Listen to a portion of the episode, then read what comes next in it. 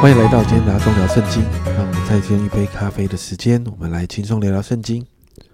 今天我们要来读马太福音的第九章。那这一章呢，记载了几个事件呢？首先一到八节呢，耶稣医治了一个被人抬来的瘫子。那比较详细的经文记载呢，会在马可福音的第二章一到十二节那个地方。那在马太福音这段经文里面呢，耶稣看到他们相信耶稣可以医治他们的这样的信心哦，所以耶稣就这样说：“小子，放心吧，你的罪赦了。”这很特别哦，因为对犹太人来说，赦罪是神才能做的事情。因此呢，当耶稣这样说的时候，旁边的那些文士哦，就心里犯嘀咕了，就觉得耶稣说了冒犯神的话。而耶稣其实也看穿了他们的心思，所以呢，第五节耶稣这样说：“或说你的罪赦了，或说你起来行走，哪一样容易呢？”其实你知道吗？当我们去想一想，两样都不容易耶。因为说赦罪，其实对文士来说是冒犯神的，所以当啊有人啊用人的身份来说某个人的罪赦了。那基本上呢，这是一个亵渎神的说法。然后呢，如果说起来行走啊，万一这个人没有好，耶稣就会让人耻笑。所以在第六节，你看到耶稣这样说：“但要叫你们知道，人只在地上有赦罪的权柄。”就对摊子说：“起来，拿起你的褥子回家去吧。”耶稣要告诉这些人，他是有赦罪的权柄的，而这个赦罪的权柄会带来医治。因此，这个摊子呢，经历神机的医治，就起来行走啊。那众人看见这样的事呢，经文说惊奇啊，但是原文里面是敬畏，就是惊讶中带着畏惧啊，因为这是只有神才能够做的事情啊。但是却在耶稣身上看见，他们就把荣耀归给神。经文这样说，因为神将这样的权柄赐给人。那这也是耶稣第一次跟文士啊。他们发生冲突之后，其实耶稣跟法利赛人文士之间的冲突会越来越多。接着在九到十三节就记载了耶稣呼召了马太。那经文说马太是税吏，当时的税吏是众人厌恶的对象，因为他们贪污，他们超收税额，所以让百姓苦不堪言。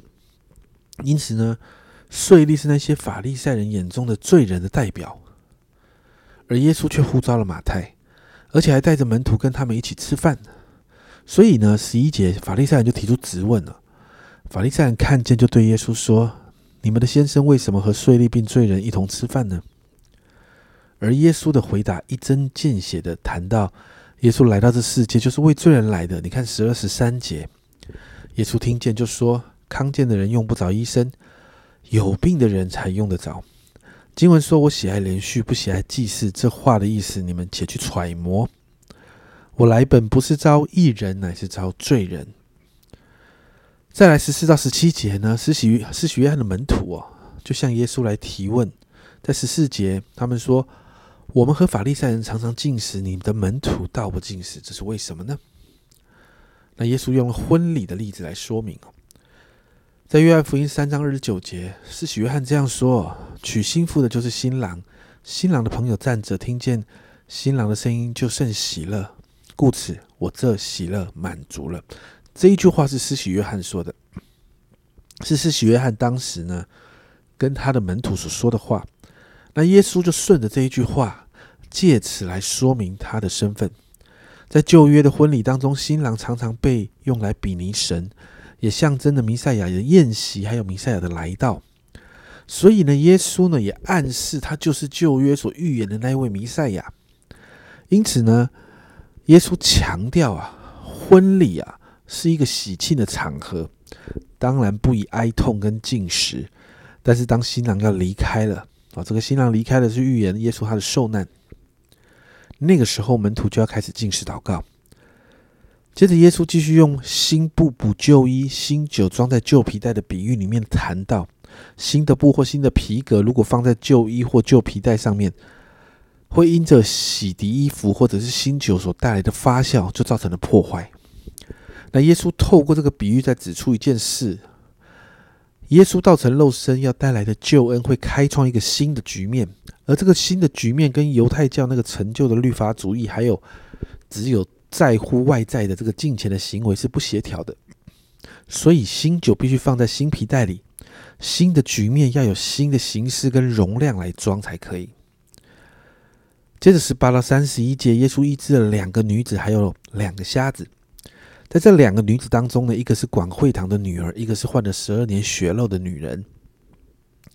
在这两个医治里面，我们都再一次看到对耶稣的信心会带来医治哦。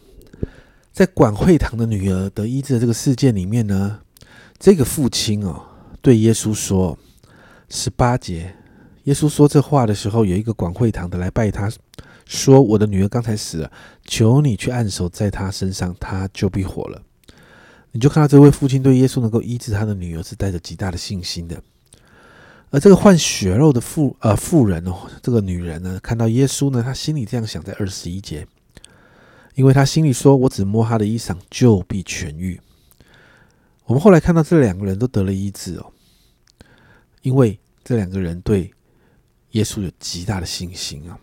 再来，如同之前马太福音我们之前所提到的，马太福音都用两个。来证明这件事的真实性，所以其实，在其他的福音书里面呢，平行的福音书里面呢，提到这边两个瞎子其实是一个瞎子哦。那这个瞎子呢，因着对耶稣的信心得了医治。你看二十八、二十九节，耶稣进了房子，瞎子就来到他跟前。耶稣说：“你们信我能做这事吗？”他们说：“主啊，我们信。”耶稣就摸他们的眼睛，说：“照着你们的信，给你们成全了吧。”再来三十到三十四节，我们看到耶稣继续医治一个因着被鬼附造成没有办法说话的哑巴。耶稣把这个鬼呢赶出去之后，哑巴就得医治了。那我们看到有两个反应。首先，百姓的反应是这样子：众人都稀奇说，在以色列中从来没有见过这样的事。但是这是百姓呢，百姓哇，很很觉得很惊讶。但是呢？这一群饱读经书的法利赛人却是这样说：他是靠着鬼王赶鬼。其实这就回应了耶稣前面所谈到的新酒就是不能放在旧皮袋里面的这个比喻。最后三十五到三十八节记载耶稣的服饰。三十五节，耶稣走遍各城各乡，在会堂里教训人，宣讲天国的福音，又医治各样的病症。这就是耶稣不断的在服侍的内容。很特别的是。我们看到耶稣对人的怜悯，所以鼓励门徒成为收庄稼的人。因为耶稣看到这些人，经文说，因为他们困苦流离，如同羊没有牧人一般，所以耶稣鼓励门徒要与他一样看见这个部分，参与在收取庄稼的事情上。今天经文到这里结束哦。今天这段经文里面，我们看到耶稣跟开始跟文士法利赛人当中的冲突，其实这是福音书里面最常出现的部分。耶稣所带来的这个新局面，就好像前面那个比喻说的“新酒新皮带”。法利赛人和文士，他们外表看起来是在跟随神，但实际上内心是在跟随那个以自我为中心的律法主义，而不是以神为中心的跟随。因此，他们质问耶稣所做的事情，而耶稣总是直接的对峙他们。把问题的核心点出来，不是在外外在的行为表现，而是在律法背后的真实的含义。因此，我们为我们自己祷告。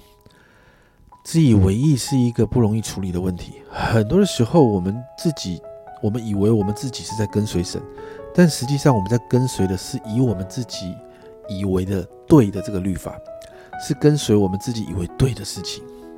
那个标准不是神的，甚至是。没有错，是圣经的标准，但是那个标准我们却忘了那个标准背后的意义是什么。有时候我们就变成好像跟着法律赛人一样的那种律法。所以，我们祷告，我们真的求主来帮助我们，让我们真实的面对神，求圣灵启示我们需要调整的地方，让我们可以敏锐啊，不落入好像圣经里面说的文士跟法利赛人的笑，不落入他们这一种啊只注重外在的行为。但却以为自己在努力跟随神的这个状况里，我们一起来祷告。亲爱的主，我们再一次向你来祷告，主啊，真是不容易。主啊，我们好需要圣灵每一天对我们说话。圣灵啊，主啊，帮助我们，让我们的里面常常被你来调整，让我们不陷入自以为意的状况。主啊，主啊，让我们真的，主啊，主啊，你的新酒要放在新皮带里面。主啊，主啊，让我们里面是新的皮带。主啊，你常常来更新我们。主啊，主啊，我们需要调整的。主啊，你就清楚明白。圣灵，你让我们知罪，主，你就让我们开始调整自己。主啊，让我们挪去那个自以为意的状况。主啊，主啊，让我们从那个自以为意的里头出来。主啊，好让我们跟随你是真实的跟随。谢谢主，这样祷告奉耶稣的名，阿门。家人们，我们要小心自以为意的律法主义。新酒要装在新皮带里面，不然会裂开的。求圣灵显明我们每一天需要调整的部分。这是阿忠聊圣经今天的分享，阿忠聊圣经，我们明天见。